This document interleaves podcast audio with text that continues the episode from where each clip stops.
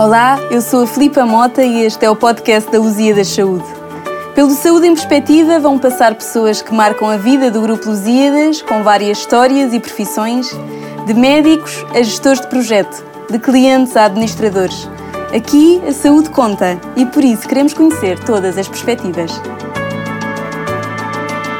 Bem-vindos ao novo episódio da temporada onde a vida acontece. Hoje o nosso convidado é enfermeiro na área de Oncologia e pós-graduado em Gestão de Serviços de Saúde. Adora cinema, conviver e viajar. Seja muito bem-vindo, enfermeiro Lino Pinto. Olá, muito obrigado. É um gosto enorme tê-lo aqui no nosso podcast, ainda por cima vem de longe. Nós estamos a gravar em Lisboa e o enfermeiro Lino veio do Hospital dos Iadas do Porto, portanto quero reforçar ainda mais o nosso agradecimento pela sua presença aqui hoje. Muito obrigado eu, o prazer é todo meu. Eu gostava de começar aqui pelo seu lado B. Uhum. Conte-me como é que foi ser enfermeiro durante a pandemia, uh, especialmente na área da oncologia, que é a área onde trabalha. Foi realmente uma prova de fogo. Uh, nós sabíamos que os nossos doentes precisavam de nós, que não podíamos parar.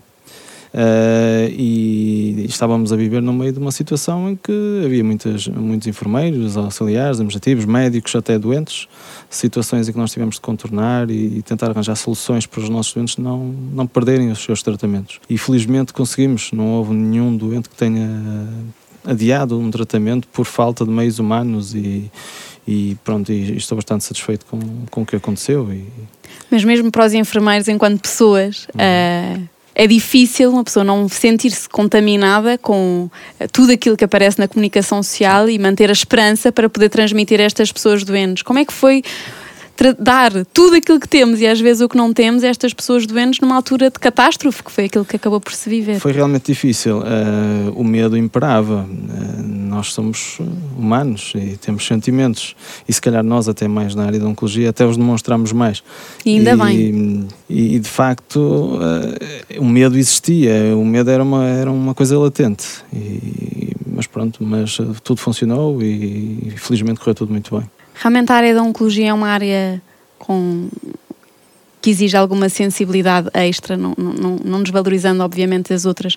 Na sua opinião, o que é que acha que é preciso ter enquanto perfil para se conseguir ser um bom enfermeiro na área da oncologia? Não existe um, um standard, um standard mas uh, acima de tudo tem que existir algumas características. Uh, para além de sermos bons profissionais e bons técnicos, que temos que ser, porque há muito rigor neste tipo de, de administração de, de medicamentos, uhum. uh, existem protocolos muito bem definidos que nós temos que cumprir, mas acima de tudo tem que existir muita compaixão. Temos que nos saber colocar no lugar do doente, ser bons ouvintes e, acima de tudo, hum, demonstrar esperança a estes doentes sem nunca quebrar a confiança. E a confiança é parte fundamental disto tudo. Estes doentes procuram os enfermeiros enquanto voz amiga ou alguém com quem podem confiar e desabafar? Sim, o enfermeiro, não, não menosprezando as outras profissões, claro. É talvez um dos pilares fundamentais do, do tratamento oncológico, porque somos nós que estamos muitas horas com o doente e nos apercebemos de uma série de dificuldades, uh, a todos os aspectos. E, uh, e maior parte das vezes nós conseguimos arranjar uma solução ou encaminhar o doente para, esses, uh, para essas soluções. Qual é que é a fase do tratamento que costuma acompanhar? Mais? Eu, eu, eu, trabalho uh, essencialmente na área do hospital de dia, que é o local onde se administram as quimioterapias. Sim. Uh, Quimioterapia, é, desculpe interrompê-lo, é endovenoso, ou seja, é, é administrado pela veia, é isso? As quimioterapias, é hoje em dia, são administradas por várias formas. Uhum. Há, há, formas de administração orais, endovenosas, subcutâneas e outras áreas até. Uh, mas uh, onde estamos mais tempo com o doente é realmente na sala de tratamento com terapias endovenosas, sim. E urgência, internamento, acaba também por fazer esse acompanhamento? Nós temos um serviço, e até porque temos um telefone 24 horas uh, com o doente, nós fazemos um acompanhamento na totalidade das situações Sim. do doente. Imaginemos um doente que liga com uma equipa uh, e precisa de ir à urgência, vai um enfermeiro do, do hospital de dia, uh, verificar se pode ajudar em alguma situação aos colegas da urgência. Uh, estes colegas também visitam os doentes, no, os doentes oncológicos que estão internados por situações agudas uh, nos internamentos, de maneira a facilitar e a ligação com os nossos colegas e, e, também a dar alguma satisfação ao doente também, porque vê uma cara conhecida, uma cara que já vê há meses. E, é um conforto. Exatamente. Gostava muito que me pudesse contar, se possível, qual é que foi a história que mais o marcou nesta área da oncologia. Que aparecem pessoas uh, gigantes, de certeza, Sim. histórias de superação. Existem muitas histórias que se podem contar, uh, mas uh, talvez uma das histórias que mais me tocou e que mais me deixou feliz também foi o facto, por exemplo, de fazer quimioterapia. Uma, uma jovem que estava grávida na altura, tinha tido o diagnóstico há pouco tempo e, eh, e ajudámo-la entre a decisão de um possível aborto ou fazer tratamento e a criança nascer. E a criança nasceu, fez, eh, a jovem fez os tratamentos sem qualquer tipo de problema, até uh, extraordinariamente melhor até do que as doentes uh, que não estão grávidas. e, uh, e a criança hoje em dia é, é, saudável e a mãe também, e, e são uma família feliz. Que inspiração, realmente. Mesmo, mesmo é verdade.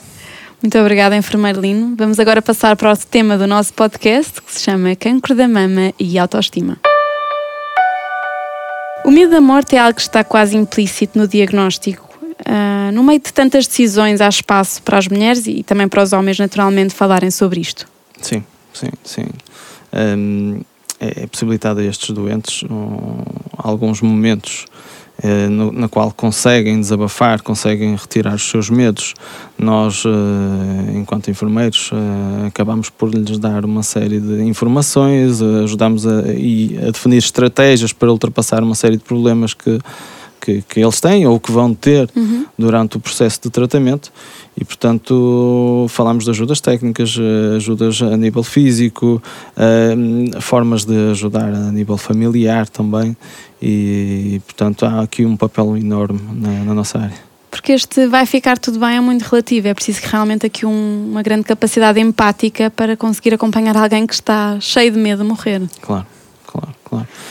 Mesmo que até nem tudo fique bem, Sim. Uh, o que nós queremos é que, pelo menos, enquanto a pessoa está, está bem. E, é esse o nosso papel, ajudar nesse sentido. E além do medo da morte, uh, surge aqui uma grande influência este diagnóstico na autoestima, que é uh, estas mudanças todas no corpo. Uhum. O que é que muda efetivamente? É assim, em, primeiro, em primeiro nível, o que surge e o mais visível até são uhum. as cicatrizes e portanto as cicatrizes por si só uh, modificam logo a forma de estar da, da, pessoa seja ela uma mulher ou um homem uh, talvez mais até na mulher porque pronto o, o peito é, é, uma área que uh, define um pouco o ego e define o ser da mulher. E, e sexualidade portanto, isso, também e sexualidade, isso mexe com a pessoa. Claro. Uh, mas felizmente hoje em dia existem algumas estratégias para esse sentido. Uh, e depois também algumas situações em que as pessoas acabam por engordar um bocadinho derivado às nossas medicações, da hormonoterapia, uh, algumas das medicações da área dos corticoides, das cortisonas que nós fazemos. Uhum. E, portanto, as pessoas acabam por engordar e ter uma maior quantidade de, de acumulação de líquidos. Por outro lado, também temos a nível do cabelo, que também existem em grande parte dos tratamentos de cancro da mama, a queda do cabelo existe e, e, isso também acontece e portanto há ali uma quebra da, da, da imagem e, e, realmente isso afeta imenso as mulheres. Porquê que o cabelo cai?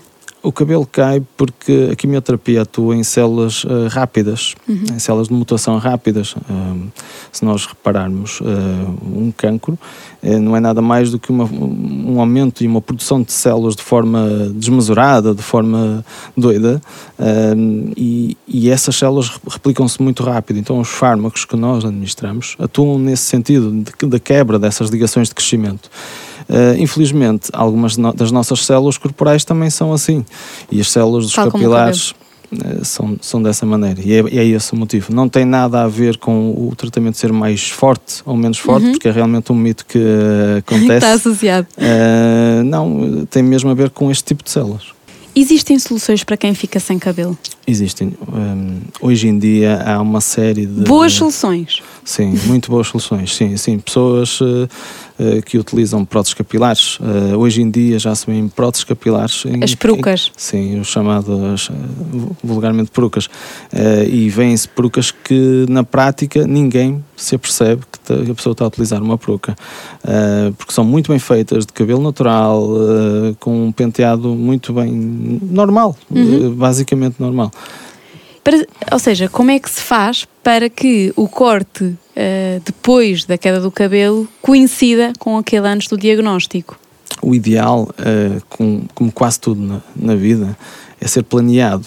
Um, e nós temos tempo para isso. Nós sabemos que o cabelo irá cair, em média, cai à volta de 18 dias, 20 dias após uh, ter feito o primeiro tratamento. Uhum. Então, os doentes recebem logo a informação, um, nas vésperas de começar o tratamento, sobre os efeitos secundários e sobre todos os ensinos, sobre todos os cuidados que têm que ter, e é, é, esse é um chavão que é, que é falado nesse momento. E, portanto, a pessoa tem tempo de ir a alguns locais onde fazem este tipo de, de próteses e escolher e a pessoa que, que, faz as próteses ou as perucas Sim. acaba por fazer um estudo do cabelo, a cor, o tipo de penteado, o tamanho e, e assim as coisas correm muito bem. E já existem opções uh imagino que sejam cabeleireiros essas lojas ou, ou simplesmente já lojas só de, de próteses capilares? Sim, um, o que nós temos visto um, é que existem as duas vertentes. Existem os cabeleireiros que acabaram por se reinventar, reinventar e acabaram por uh, perceber que era um bom caminho, uhum. uh, que sinceramente é o que, que se calhar.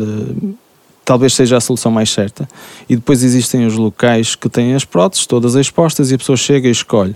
Mas não é uma, é, é uma situação padronizada, não é especial, não é única para aquele doente. Claro. O cabeleireiro tem essa possibilidade, eh, até porque é preciso cortar o cabelo, é preciso fazer as coisas de forma discreta. Uh, o cabelo depois vai crescer e provavelmente o cabeleireiro será a pessoa mais uh, indicada Indicado. para isso. Até porque, uh, enquanto ouvia, estava a pensar que hum, Uh, parece que, que, antigamente, ou pelo menos há algum tempo, sentia que as perucas eram muito iguais. Ou seja, eu olhava para alguém e mesmo que o cabelo parecesse uh, verdadeiro, eu sentia que alguém tinha, que a pessoa que eu estava a usar tinha um, um diagnóstico oncológico. Isso acaba também por poder ser aqui uma limitação para as pessoas o quererem usar, porque efetivamente os cortes já não se usam, aquilo não está é adaptado à realidade. É verdade. Hoje em dia, uh, aquilo que nós temos visto é que realmente as coisas são feitas à medida e tem uma diferença enorme. A queda do cabelo, a maneira de pentear. Uh, Mesmo é o risco, se sim. é à direita, se é à esquerda, eu acho que sim, isso acaba sim, por dar aqui alguma tudo, personalidade. Tudo, tudo, exatamente. E toda a gente pode utilizar uh, as perucas? Existe alguma limitação? Não há nenhuma limitação aparente, uh, a não ser que haja alguma alergia a algum dos plásticos, uhum. mas sinceramente nestes anos todos nunca vi nenhum problema desse género. O único problema que verifiquei, mas hoje em dia já nem se usa assim tanto, eram próteses fixas que levavam. O que, que é isso? As próteses fixas são nada mais que uma prótese normal, mas tinham um género de uma, de uma fita adesiva com silicone que era colado ao couro cabeludo okay. do, do, doente. Do, sim. E um, esse silicone ficava colado e, em alguns casos, trazia algumas alergias porque o couro cabeludo não respirava claro. e, e, o contacto com esse adesivo trazia alguns problemas. Mas hoje em dia não está assim tanto em voga a utilização desse tipo de adesivos.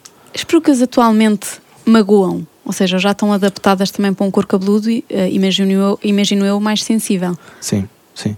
Elas têm um revestimento específico para isso e, e, eh, e, são feitas de produtos que são transpiráveis, porque o nosso uhum. cabeludo transpira, claro. toda, toda a área da pele. Claro. Um, assim, não se pode dizer que provoca dor, mas acredito que nas primeiras fases, os primeiros tempos, que é, é desconfortável, porque a pessoa é como se tivesse um, um chapéu, Sim. um gorro, não é? Uh, e que tem que estar ligeiramente apertado, porque senão também sai. Cai, é? claro. E para as sobrancelhas e pestanas, existem soluções? Existem. Hoje em dia no mercado já existe, já existe muito, muita coisa. Uh, a nível de sobrancelhas é muito mais fácil Uh, existe uh, o que vulgarmente se falam das tatuagens, uh, de, dermopigmentação. existe também as próprias maquiadoras que, que, desenham e que com lápis adequados uhum. fazem o, o, género do, do, do desenho do pelo diariamente. A nível de pestanas já é mais difícil, então aí opta-se mais por fazer um, um, um, risco por cima do local das pestanas e não a colocação.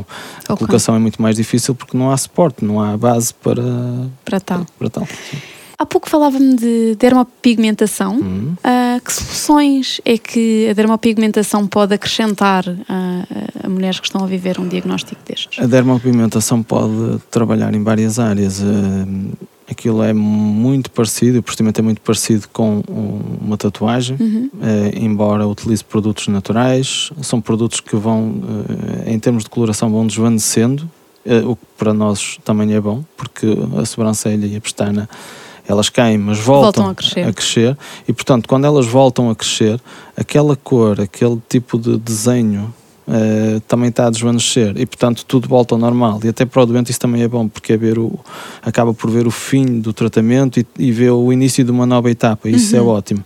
Portanto, um, a dermopigmentação atua muito na imagem e, e onde é mais utilizada ainda é na área da face, e portanto pode desenhar sobrancelhas, as pestanas e até algum contorno de lábios, porque as pessoas acabam por ficar mais pálidas e os lábios também estão lá envolvidos, claro. né? Uh, mas pode ir muito mais à frente, portanto pode, por exemplo, disfarçar cicatrizes uh, e, e, mesmo em alguns casos de mastectomias onde se te, tenha que tirar o mamilo, uh, embora se faça uma reconstrução do mamilo, é preciso pintar, é preciso semelhá-lo ao outro e a dermopigmentação ajuda imenso nisso no fundo, simular a auréola e o mamilo. Exatamente, sim, sim.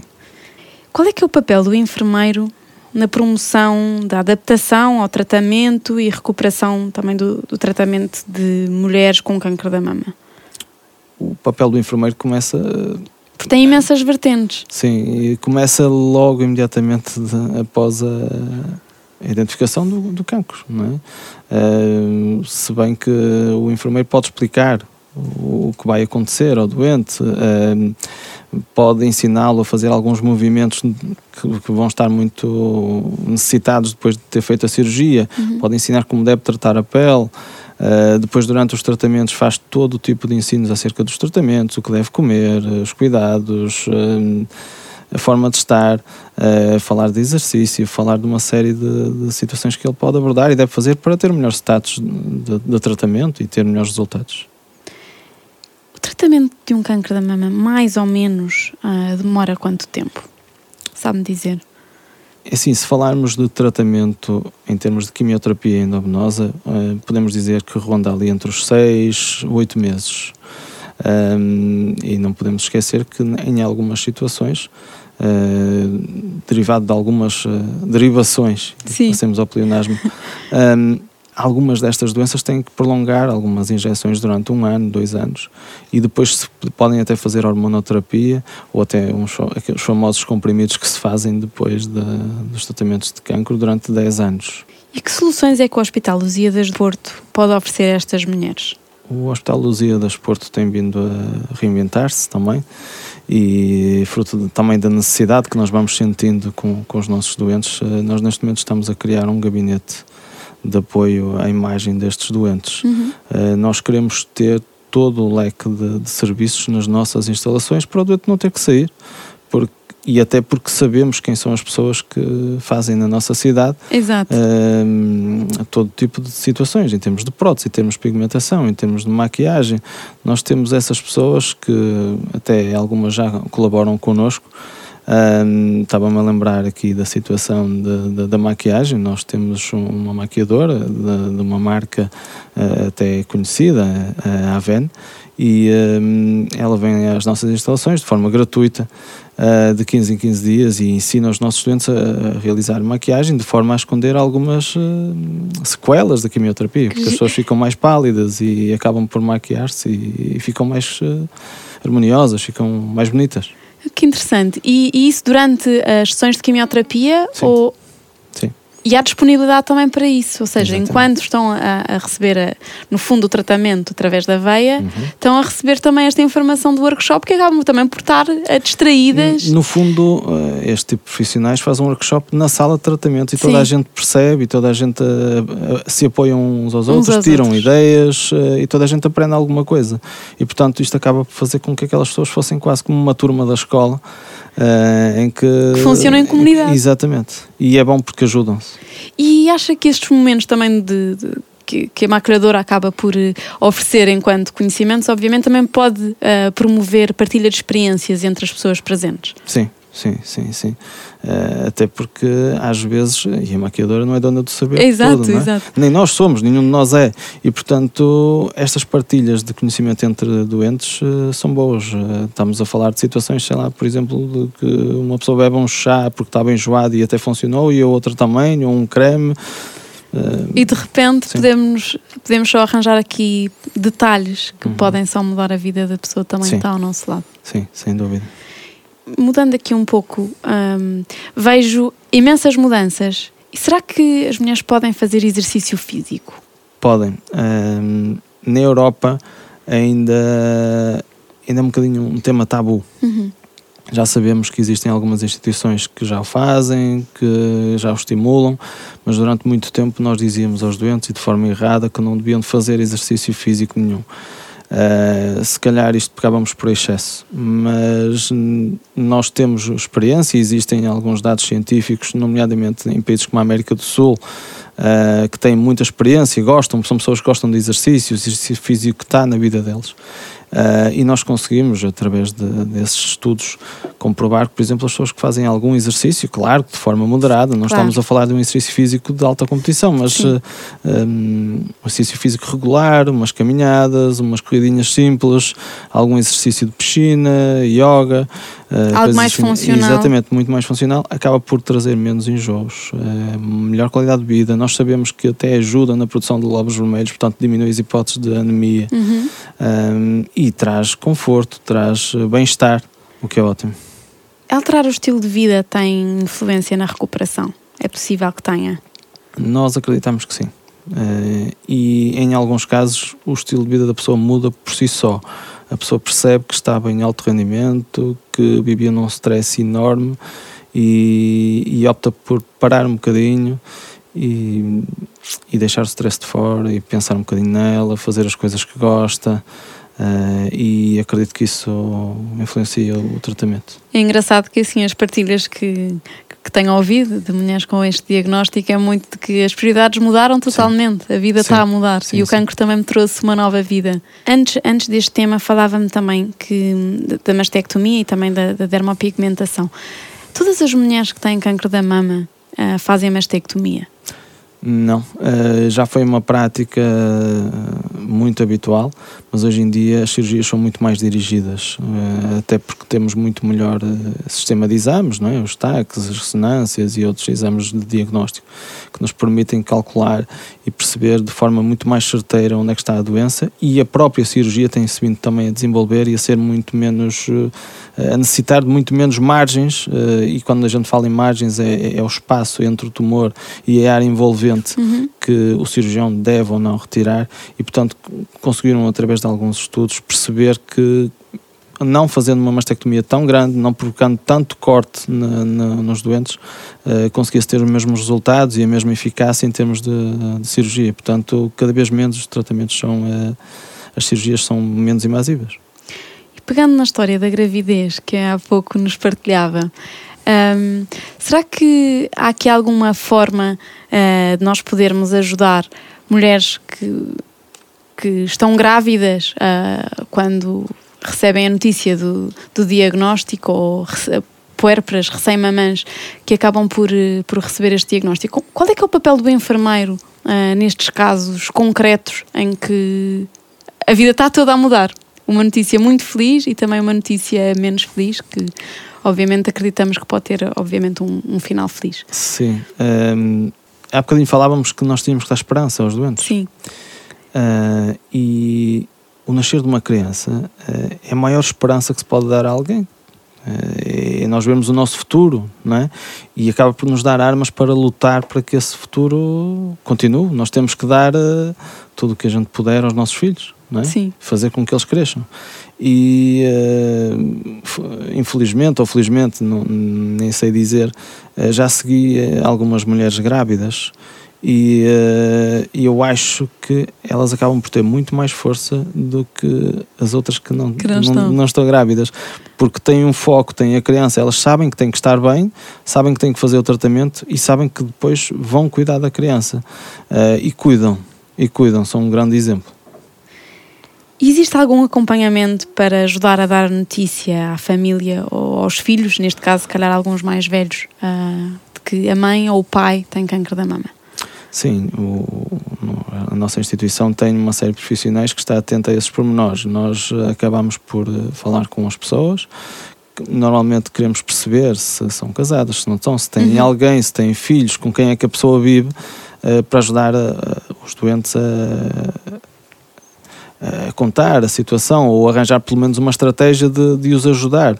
Nós temos doentes que contam à família uh, e temos outros que não contam. Então a nossa obrigação enquanto profissionais é, é dar-lhes estratégias para isso. Claro. E portanto nós temos, desde a área dos médicos, enfermeiros, psicólogos, temos uma série de pessoas que os podem ajudar nesse sentido, sim. Mas uh, pegando nesse exemplo de, também de sigilo profissional, porque é uma prova de amor tanto contar e partilhar com, uhum. com os nossos, como também uh, protegê-los disso. Uh, mas temia aqui algum tipo de uh, isolamento ou alguma dor focada na pessoa com, com um diagnóstico de câncer da mama.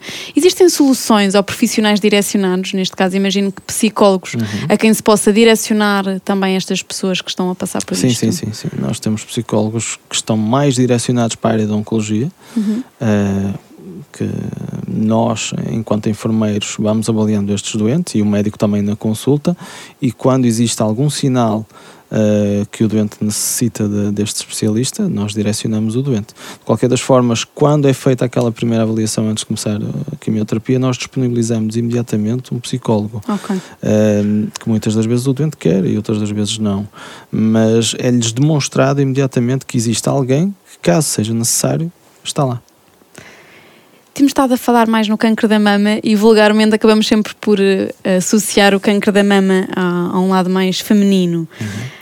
Um, mas em termos de autoestima, isto também pode afetar os homens, porque o cancro da mama também aparece em homens. Sim, afeta cerca de 1% do, de todos os, os doentes de cancro da mama.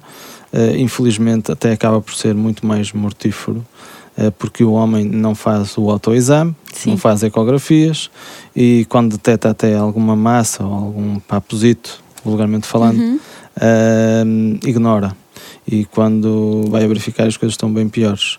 Uh, nesse sentido, existem algumas sequelas, realmente, também com eles. Eh, a cirurgia é muito idêntica e provavelmente até acaba por ser mais invasiva do que nas mulheres. Por, pelo estado avançado. Pelo estado avançado e também pela fisionomia do, do, do homem. Não há uhum. tanto espaço para não deixar sequelas, claro, não é? Claro. Uh, e também, talvez, porque a cirurgia não esteja tão evoluída, porque há, há muito menos casos. Uh, a nível de efeitos secundários, há a queda do cabelo, na mesma tal e qual como nas mulheres, porque as, as medicações de quimioterapia são iguais. Um, e existem soluções para estes doentes também, existem as próteses, tudo que funciona para a mulher também funciona para o homem. E os homens aderem a este tipo de, de opções alternativas, tanto para sobrancelhas como para cabelo, como. Vulgarmente, não. Eh, devo dizer, durante estes anos que trabalho nesta área, uh, terei visto três, quatro homens com próteses capilares. Uh, o homem é muito mais, rejeita muito mais este tipo de, de apoios, mas isto também tem tudo a ver com um bocadinho que nós vemos na nossa sociedade. Um homem com cabelo rapado perfeitamente normal, não, portanto sim. não é não é automaticamente não. associado a um diagnóstico de oncológico. Sim. Muito obrigada, enfermeiro Lino. Nada, eu que agradeço. Vamos agora passar para a nossa rubrica Mito ou Verdade. O autoexame substitui a mamografia. É um mito. A mamografia é, explora muito mais uh, a área e é, é comprovada através de máquinas e, portanto, o diagnóstico é muito mais efetivo. O uso de sutiãs apertados a longo prazo favorece o aparecimento de cancro da mama. É um mito. Uh, realmente andaram a circular e durante muito tempo circularam Sim. nas redes sociais, uh, até se referiam uns ensaios e uns estudos acerca disso, mas eram estudos falsos. Portanto, não é aplicável. Não é aplicável. Toda a quimioterapia faz cair o cabelo. Não é verdade. Nem todos os medicamentos de quimioterapia uh, fazem cair, portanto é um mito. É um mito. Deve lavar-se a cabeça com shampoo mesmo quando estão carecas. Uh, é verdade. Uh, o shampoo tem que ser neutro. hoje em dia, para além deste tipo de shampoos, existem também alguns óleos ou gel adequado que são mais básicos e, portanto, são melhores para o doente, mas pode-se lavar com um shampoo neutro, sim. Cancro da mama é hereditário. É uma verdade, mas a grande parte não é hereditário. Muito obrigada, enfermeiro Lino. Eu Gostou muito? Ótimo. Foi um gosto tê-lo aqui. Igualmente. Gostava também de deixar os parabéns por esse projeto que estão a aplicar agora no Hospital dos Dias do Porto e hum, é com grande orgulho que vejo esta evolução e estas opções dentro da nossa casa. Portanto, também queria agradecer-vos por isso e agradecer-lhe mais uma vez por eh, ter vindo ao nosso podcast. Portanto, vemo-nos em breve. Muito bem. Eu aqui agradeço e demonstrar o que nós fazemos à, à população nacional também é ótimo. Nós no Norte também temos coisas muito bem feitas e, portanto, é ótimo vir aqui. Muito obrigada. Obrigado. Hoje ficamos por aqui, mas voltamos na próxima quarta-feira com um novo convidado. Até lá, não se esqueçam, a vossa perspectiva conta. Enviem-nos os vossos comentários através das nossas redes sociais. Queremos muito saber o que acharam deste episódio e receber sugestões para os próximos convidados. Contamos convosco, estamos na Apple Podcast e no Spotify. Até já!